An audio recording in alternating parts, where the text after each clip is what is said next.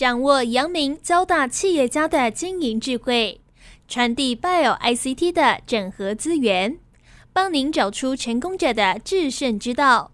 阳明交大帮帮忙，要帮大家的忙。欢迎收听由林宏文所主持的《阳明交大帮帮忙》。各位听众朋友，大家好，欢迎收听环宇电台《阳明交大帮帮忙》节目，我是主持人林宏文。我想最近呢，呃，我们九月十九号，我们张宏仁先生推了一本新书，叫《鉴宝的危机》哦。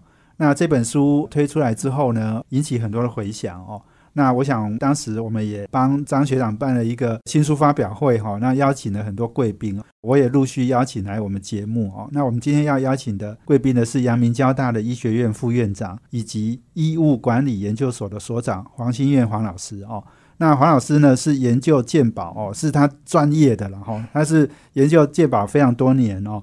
那对台湾的鉴宝，其实他是了解是非常深入。另外呢，他也是医务管理研究所的所长哦，所以我想台湾因为在发展生技医疗产业哦，产业当然有很大的需求哦。那对医务管理的人才呢，都是需求殷切的哦。另外，黄老师也很多身份哦，他也负责过我们国际。卫生学程，那担任过四年的主任哦，还包括人才训练、国际交流等等哈，那这些都是他的专业领域啦。所以，我们今天要邀请我们黄老师呢，来跟大家分享这些主要的重点的题目了哦。我们先邀请黄新月黄副院长跟听众朋友打一个招呼。谢谢洪文学长，那各位听众大家好，我是黄心愿，今天很开心能够来上这个节目，欢迎黄老师哦。那我知道黄老师哈对健保其实研究是很深啊。所以你要不要先来谈一下，就是说从鉴宝的危机哈这本书引起大家的讨论之后，那您来看看台湾的鉴宝哈，你觉得危机在哪里？因为我知道您也是呃研究很多国家的这种生计医疗，尤其是医疗服务的这样的一个专业，然后跟我们来做一些比较，好不好？OK，从张宏老师的新书，其实大家可以看到，其实。大家对于这个目前台湾医疗照护体系或者是健保，其实大家都觉得已经到了一个需要认真看待它的问题的时候哦。那其实我觉得健保现在大家可以看到最大的问题，大家平常在报章杂志上看到问题就是医护人员啊不够啦，缺护理师啦，缺工啦，缺药啦，哈。但是这背后其实都是围绕一个主题，就叫资源的不足。好，然后呢？那资源的不足还可以从另外一个方向，大家可以看到，就是大家如果啊，旁边的亲朋好友，或者是从报章杂志上，常常就会发现，最近几年大家会讲说，哦，什么得癌症了，然后我就要准备一百万，然后我就要准备这个很多的自费项目。那为什么会这样？那为什么二十多年前健保开办的时候没有这样的问题？这就是因为可能在我们过去这二十几年当中，我们对于健保，我们对于我们医疗照护体系的投资，其实相对于别的国家，我们都是落后的。大家只是没有去理解它，然后可能对这项相关的资讯呢，我们比较不足。那就例如说，我们常常会比较的哈，假如我们跟日本、韩国比。那日本、韩国花在医疗健康照护上的钱，相对于 GDP 来说，他们都已经花到九 percent 以上，呃，日本更花到十 percent 以上，那我们才只有六点多。那就想说，哎啊，我们是天纵英才嘛，哈，我们就可以花很少的钱，然后可以做到非常好。但是大家也可以从这个最近啊，慢慢大家把一些数据摊出来看了之后，你就会发现，我们在许多面向的这个医疗照护的品质上。我们是已经落后别人了。那尤其是最近对于健康投资的不足的这一块，你就会发现说，例如说我们的癌症的照护有很多部分，其实我们都落后许多已开发国家哈。然后呢，在死亡率、在存活率，然后第二个呢，就是说我们 even 是在慢性病的照护，就是这种比较具有科学性的国际比较上面，你就会发现我们再再都落后。那这些落后呢？不是说我们没有进步，而是我们进步的并没有比人家快。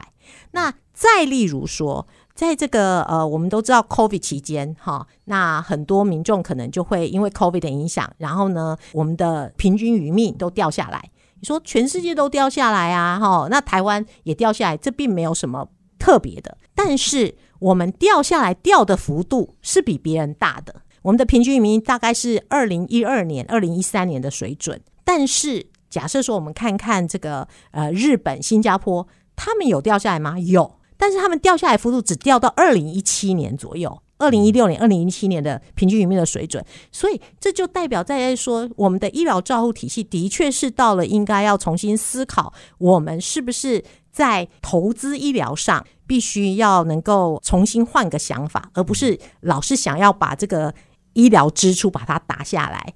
当你不投资，那你就很难要人家进步这样子。所以医界常也会讲哦，又要马儿跑，又要马儿不吃草这件事，这个是。不大容易的啊，那民众端也可能也要跟民众要做一个很好的沟通哦，就是说，哎，天下的确没有白吃的午餐，所以我会觉得，第一个医疗照护体系或健保里面最大的难题就是我们的资源不足，那第二个难题其实就是呃社会沟通不够，是。对我们一直以来政府在健保啊，哈，大概是政府过去三十年来最成功的公共政策，如果从啊，民众的满意度来讲，好，那常都是八成九成。现在有哪个政策，诶，可以有八九成的满意度？很难嘛。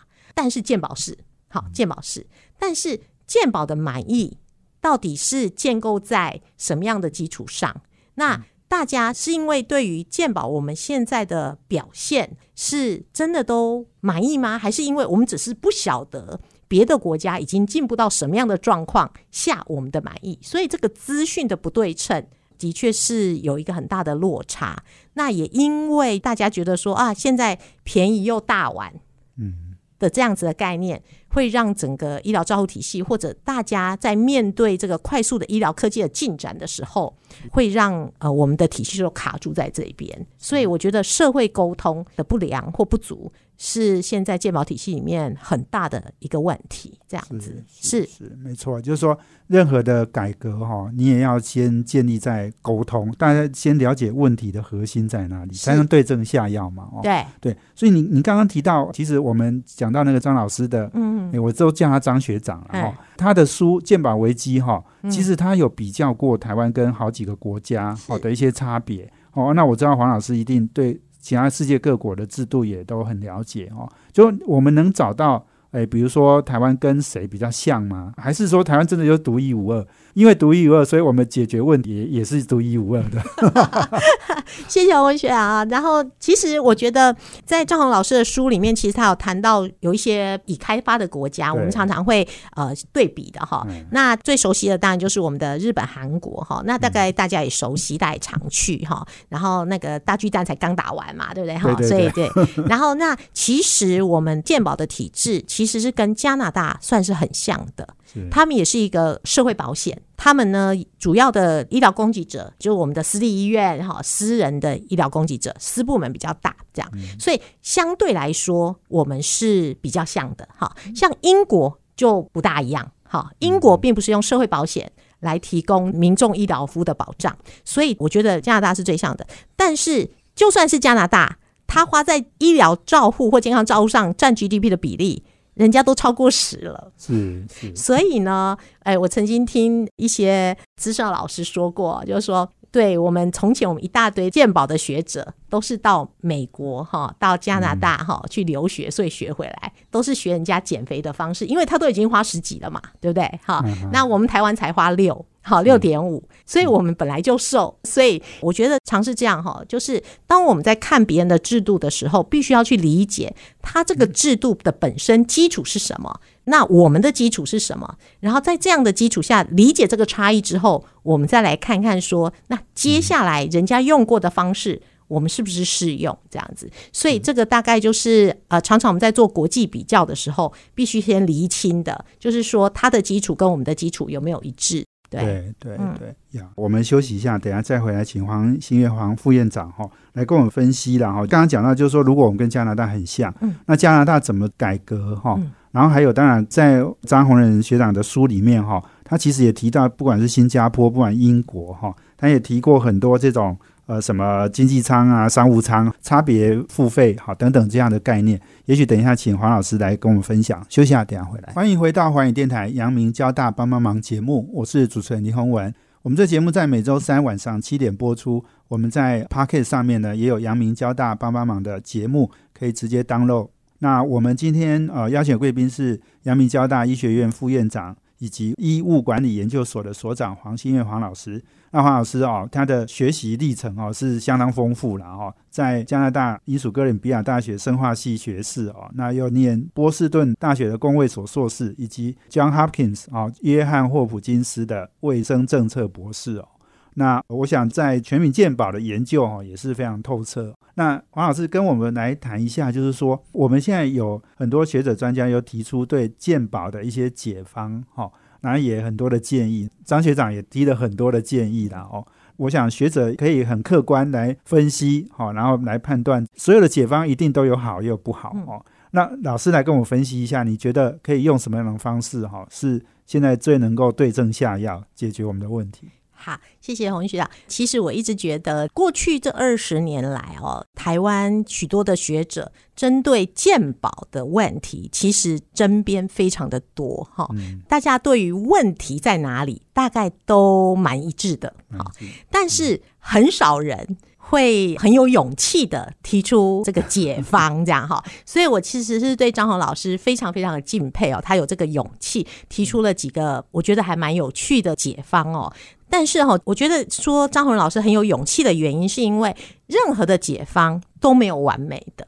好，那想要追求一个完美解方，我觉得是像寻找圣杯一样，哈，是不大可能的事哈。所以对于这些解方，我觉得就是其实我们是要选一个社会共识最大的解方。好，那我们都知道每一个解方都一定有它欲解决的问题，但是它也有可能带来一些你不想要的后果。好，例如刚才那个洪文学长说到，就说这个分成这个经济舱、哈豪金舱、商务舱、头等舱这件事哦，哎，那大家就必须要理解哈。假设当你健保的资源没办法扩大的时候，我们只能保最基本的时候，我们其他剩下的，你要买豪金舱，你要买商务舱，你要买头等舱，那就要看你的付费能力。那这样子社会是不是能够接受？那一方面你要做这样子分类的时候，你当然就会可以有比较多资源，因为大家就自费嘛。但是这对于我们健保当初设立的目的是为了要达成公平、社会正义，就会有所损失。所以这就是取舍，哈，就是取舍，你是要。公平还是你要效率，然后这就是一个取舍，这样子。所以我觉得有很多的解方在讨论的时候，你要提出解方的人就很有勇气哈，你要接受批评，所以我才会觉得说，哎，希望有更多人可以提出更多的解方，然后大家把这些解方都放在桌子上，我们大家一起来看看哪一个。能够有最好的社会共识，那需要有这个社会共识的时候，之前就像我刚才一直觉得，其实我们的社会沟通做的不够的原因，是因为我们对于鉴宝的一些似是而非，或者是已经比较旧的观念，应该是要先有一个沟通，让民众都了解了之后，才来做这个政策决定。例如说，哎，我们常常在健保会就会看到哈，那个付费者代表就是不要加钱，然后医疗供给者就说啊，这个不加钱就不行，就没办法做下去，然后两个就。就卡住在那里这样子，然后付费者代表就会说：“你先解决浪费啊，做什么事是没有浪费的。”就像张宏老师常喜欢讲哦，啊，还有吃这个烧饼不掉芝麻的，好这件事就是大家会卡住。所以呢，其实很多的时候需要把一些基本概念，例如说像天下没有白吃的午餐，资源有限哈，需求无穷，然后或者是说，大家如果能够去理解到医疗费用的成长。其实并不是因为浪费这件事，我们医疗费用很多人都会讲说啊，健保实施刚开办的时候呢，只有两三千亿，现在已经成长到八千亿了，难道不够吗？但是我们没有看到，其实每个国家都在成长，我们的成长率还相对人家慢。那我们相对人家慢这件事是好事还是坏事？是说，假设我们知道什么造成了医疗费用的成长，就像刚才洪文学长讲说，我们要对症下药，那要先看看造成这件事的原因是不是我们不要的。例如说，就文献上我们可以看到，很清楚的看到，造成医疗费用成长最重要的因素，就是医疗科技的进展，就是社会经济的进步，就是保险的扩张，就是高龄化。这四个，嗯，好像有什么是大家不要的吗？感觉上就没有啊。医疗科技的进展很好啊，大家都要追求经济发展啊，然后保险扩张，那希望财务风险保障好啊。高龄化，那大家不是都需要长命百岁吗？哈，那看起来好像没有一个是我们不要的。假设这些是造成医疗费用成长长期的因素的话，那我们为什么要这么害怕我们的医疗费用的成长？对，这些都是我们想要的。就像我们也常常会开玩笑，因为我们现在是阳明交大，然后我们常会看到这个半导体业，哈，我们看到智慧手机的这个产业都蓬勃发展。那为什么医疗不能蓬勃发展呢？好，需要受到这样子，大家会觉得医疗支出就是支出，就是成本。为什么不是医疗支出是投资？然后其实医疗行业是我们常常讲说劳工份额最大的，它其实是它主要的成本架构里面主要是人力。所以其实它也是 GDP 的一部分，这样子。所以我觉得像类似的概念，应该要让我们的民众能够有更好的了解，然后我们再来思考说，哎，那这么多解方里面，哪一些是适合我们台湾社会的？这样对对。哎，那黄老师，你有没有觉得比较没有副作用、负面效应比较少？然后你觉得要优先做的？就目前来说，大家对于这个公平哈，其实台湾的社会，我觉得相对于别的国家来讲，公平这件事、社会正义这件事，看的是很重的。对，如果说像在美国，因为之前念书的经历大部分都在美国，你就会发现，其实他们认为健康是自己的责任为多。是，但是我们在。台湾的社会是很强调公平这件事，然后是政府的责任，政府的责任，然后就是大家的责任。哈，当初全民健保在成立的时候，在执行的时候，哎，政策目标其实就是有钱的人帮助没有钱的人。好，健康的人帮助不健康的人。那我觉得这件事拿到现在去做街头的访问啊，大概没有人敢反对这件事，大家都会觉得嗯有道理，有道理，对不对？那如果公平性现在是这么重要的话，那我觉得至少在短期还是能够利用政府的资源再多捐助在健保里面。我觉得是能够比较短期的去解决目前我们看到健保的问题，例如缺工啊、缺药啊这些的问题，这样子是短期的，但是。长期，大家还是必须要理解到，就是假设都用政府的预算的话，那我们就会转成是税收制。那税收制的话，你就必须要跟其他的政府需要做的事去做竞争，教育啦、福利啦、交通建设啦、军事支出、军事支出啦，这些就必须要去做竞争。那如果我们是用健保的机制的话，我们就是专款专用，就是我缴健保费就是做这件事。所以大家必须要理清，就算是政府预算，那也是税收啊。对，好，也是从民众口袋掏钱，所以短期在公平性还是这么重要的状况下，以健保为基础扩大健保的投资，我觉得是一个比较可行的方式。这样子，对对，反正我们真正的根源的问题是投资不足，是投资不足，所以投资如果没有增加哈，其他什么都不用讲了，他每天都在讲那个 cost down 哈，对对对对，那在压缩哈成本哦，那我想这个就很难去。解决我们现在比较大的问题。对，其实还有另外一个概念，呃，如果民众可以更有理解的话，我觉得是这样子哦，就是我们现在常在很多的产业，就像我们科技业，都在讲价值，对不对？要价值，而不是都要 cost down。好，台湾从前的产业。主要成功在建立在 cost down，但是很多看到未来都是要看到有价值，不见得是要 cost down。同样的，在医疗也是，当我们知道造成医疗费用成长的是医疗科技啦，是社会进步啦这些的话，那我们就知道说，哎，我花的这个钱，好，我花的钱重点不是乱花，是说我花的钱有这个价值最重要。不是他花的多还是花的少，是有没有这个价值。所以我们应该是把想法可能要稍微改变一下，不是只有 cost down，是说我花出去的钱有没有这个价值，这才是我们需要去注重的问题，而不是一昧的压低支出。对，我想这个观念是非常重要了哈。那这个也有赖哈，就是我们大家做更多的沟通哈。那黄老师要多出来分享一下你的研究心得了。是，谢谢。好，我们今天邀请贵宾是阳明交大医学院副院长黄新燕老师哈。我们休息一下呢，等下再回来。欢迎回到环宇电台阳明交大帮帮忙节目，我是主持人林宏文。我们今天邀请的贵宾是阳明交大医学院副院长黄新燕老师。他同时也是义务管理研究所的所长。这一段我想请黄老师来分享一下哈。刚刚我们讲到就是说解方其实有很多哈，那大家也都还在讨论之中了。不过怎么样开辟新的财源这件事，开辟财源是不是比较容易一点？因为这是政府的税收的支出嘛哈。那当然除了我们有这种从薪资所得哈去扣一定的比例之外，我们还有那个健保补充费哈。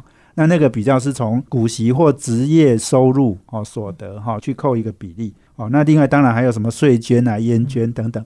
那请您来分享哈，因为我们也讲到，就是说开辟财源的部分还有商保、补位健保哦。那另外还有一个是百亿癌症基金哦。那我想就是说很多不同的想法，大家都在讨论王老师跟我们谈谈你的看法好不好？其实啊，我们健保主要的保费的来源哦，当然百分之三十六是政府税收嘛，哈，绝大部分的我们的保费是靠薪资所缴的保费，那当然还有补充保费，好像刚才洪学长讲的，就是说我们有从执行业务所得、租金这些来的这样子。但是呢，主要还是靠平常我们缴的一般的保费。那呃，我们目前呢，大家卡住的都是我们健保法里面有一个六 percent 的费率，只要超过的话，我们可能就要修法哈。所以大家现在都卡住在这边。但是这个如果不打开，我们的健保裁员，照目前法规下的健保裁员，我们很难这样子哈。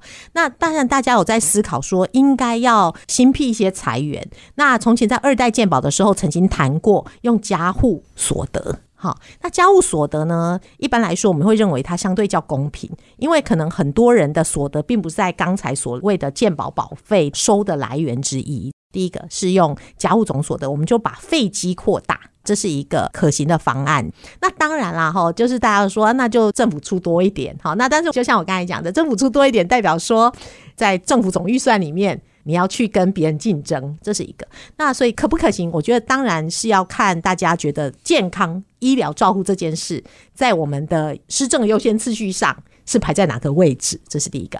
然后第二个呢，你想说，哎，那好，不要都想政府的，不要都想公部门的，我们可不可以找一点私部门的裁员，例如商保、补位、健保这件事？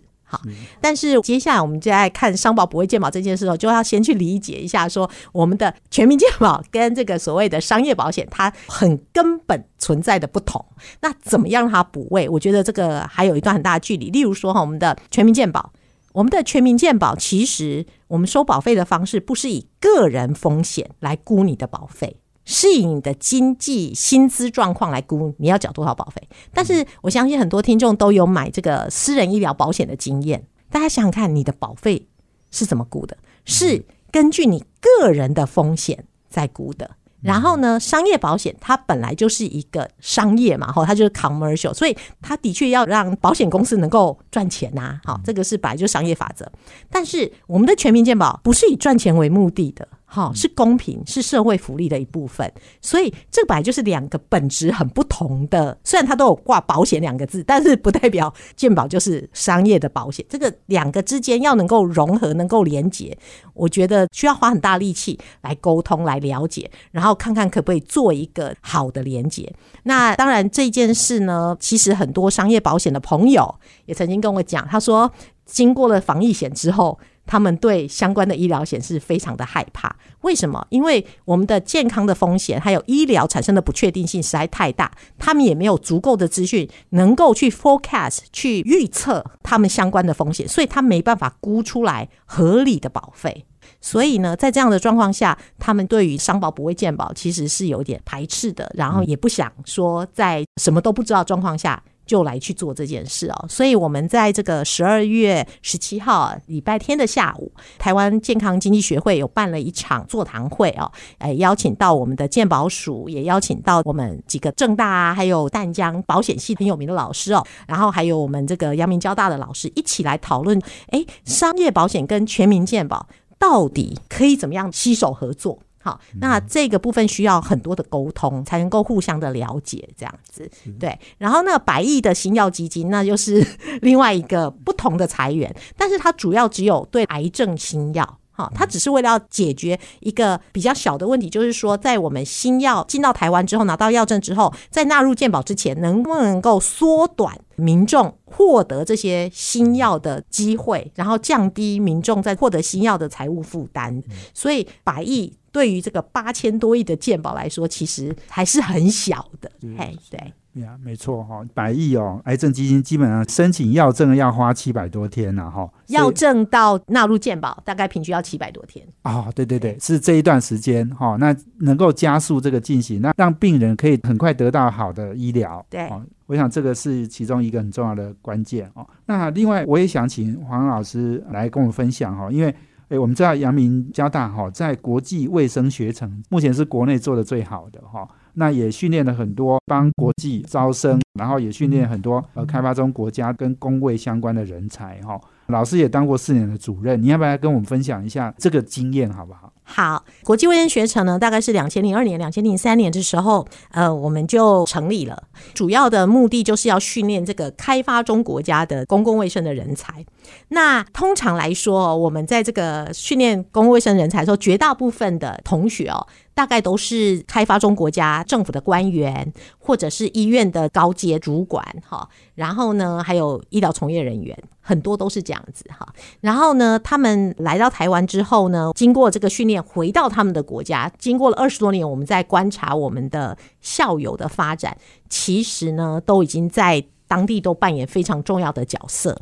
然后呢，不论是在政府。公部门或者在私部门，例如说像 WHO 啊，好，或像这些国际性的组织，或者是在他们当地的医疗产业，都扮演非常重要的角色。这样，所以我们都会一直觉得说，在这个国际卫生学程二十多年来，其实呢，有达到一个当初我们设定的目标，就是训练开发中国家的公共卫生的人才哦。我觉得，尤其是对于我们台湾来说，这是非常的重要，因为。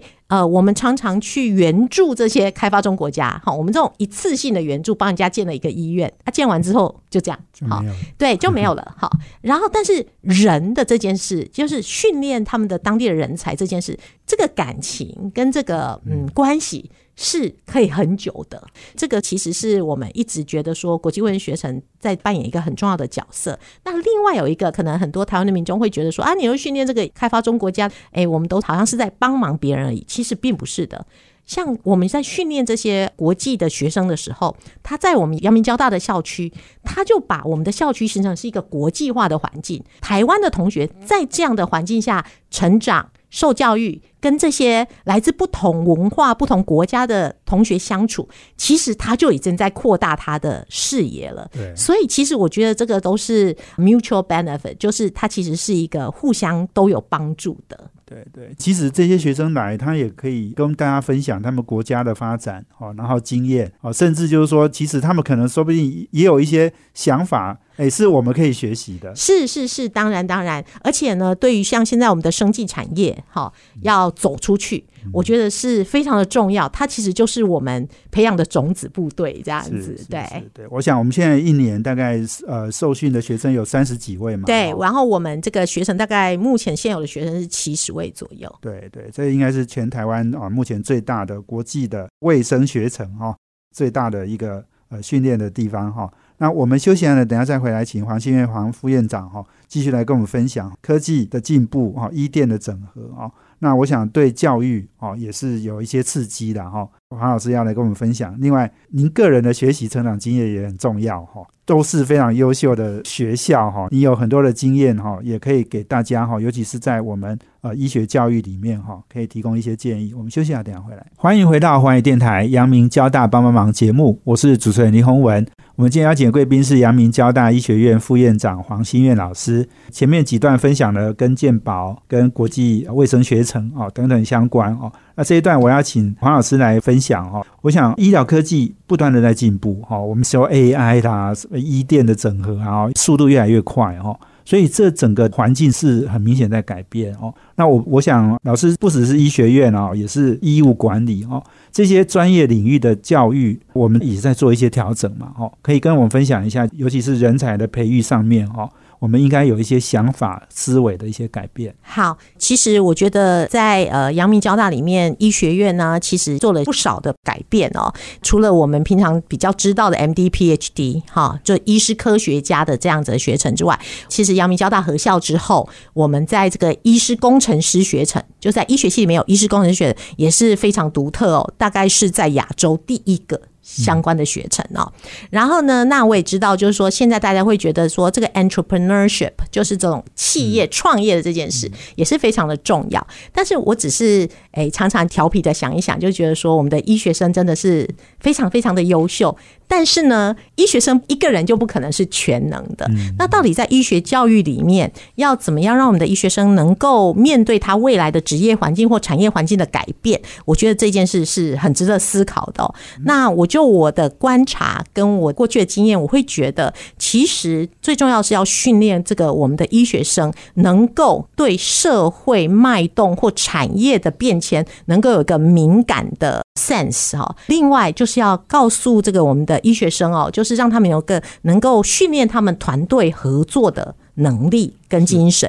为什么呢？因为就像刚才洪学长讲的，其实未来的社会啊，需要面对很大。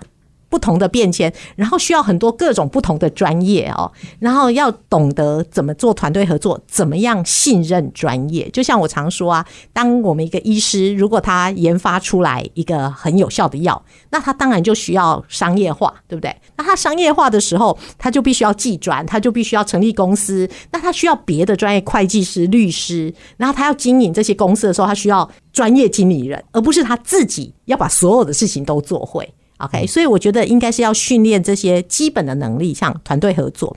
那还有就是新人专业，但另外还有一个，我觉得也相当的重要。这也不是只有在我们的医学教育里面，还有像我们在医务管理的专业人才的训练里面，我们也觉得很重要的一点是说，第一，必须让我们的同学要国际化的视野，因为台湾毕竟小，我们要能够发展，都必须要走出去。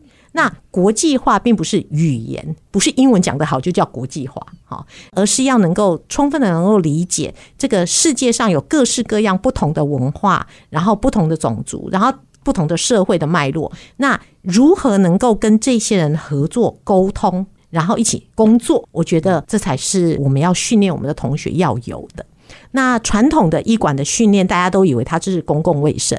其实目前的这个我们的医馆的教育，其实不是只有在公共卫生。但是我们医学院还是以公共卫生为基底的原因是，毕竟医疗的产业跟别的产业是差异很大的。好，我们是一个高度管制的产业。大家可以想想看，我们平常一般的商品的市场，政府的介入不多，但是在医疗产业。它处处都是管制，就简单来讲，就是说我医院经营的好哈，我要扩床，哎，不是你一经营的好，你就可以扩床，它要经过重重的审核，好，就像药，像我药发展的很好，那你要进到这个市场。大家为什么都很多药厂？为什么他需要跟很多政府单位要做好很好的沟通？原因就是他在整个申请从药证一路到纳入健保，这层层都必须有许多的管制。所以我们的医管训练主要还是要公共卫生卫生政策相关。但是我们已经慢慢的在我们的教育训练里面有很多创新，有很多跟产业相关的这些组织管理的课啊，目前也都融入在我们的教育里面。所以其实整个人才的训练必须要搭配社会的脉动、产业的变迁来处理。对，没错哈，老师也要一直进修，然后一直要进步了。是啊，是啊，对 对对。呀，那其实我很有兴趣啊。黄老师刚刚讲到，不管是 John Hopkins 哦，或是波士顿大学哈，或者是加拿大英属哥伦比亚大学，都是非常好的大学哈。那您是从国中对不对？对，国中就出国念书了，是可以跟我们分享一下在国外求学跟成长的一些历程，好不好？哦，好，我是从国三的时候啊，家里就移民到加拿大温哥华，所以我是在加拿大长大哈。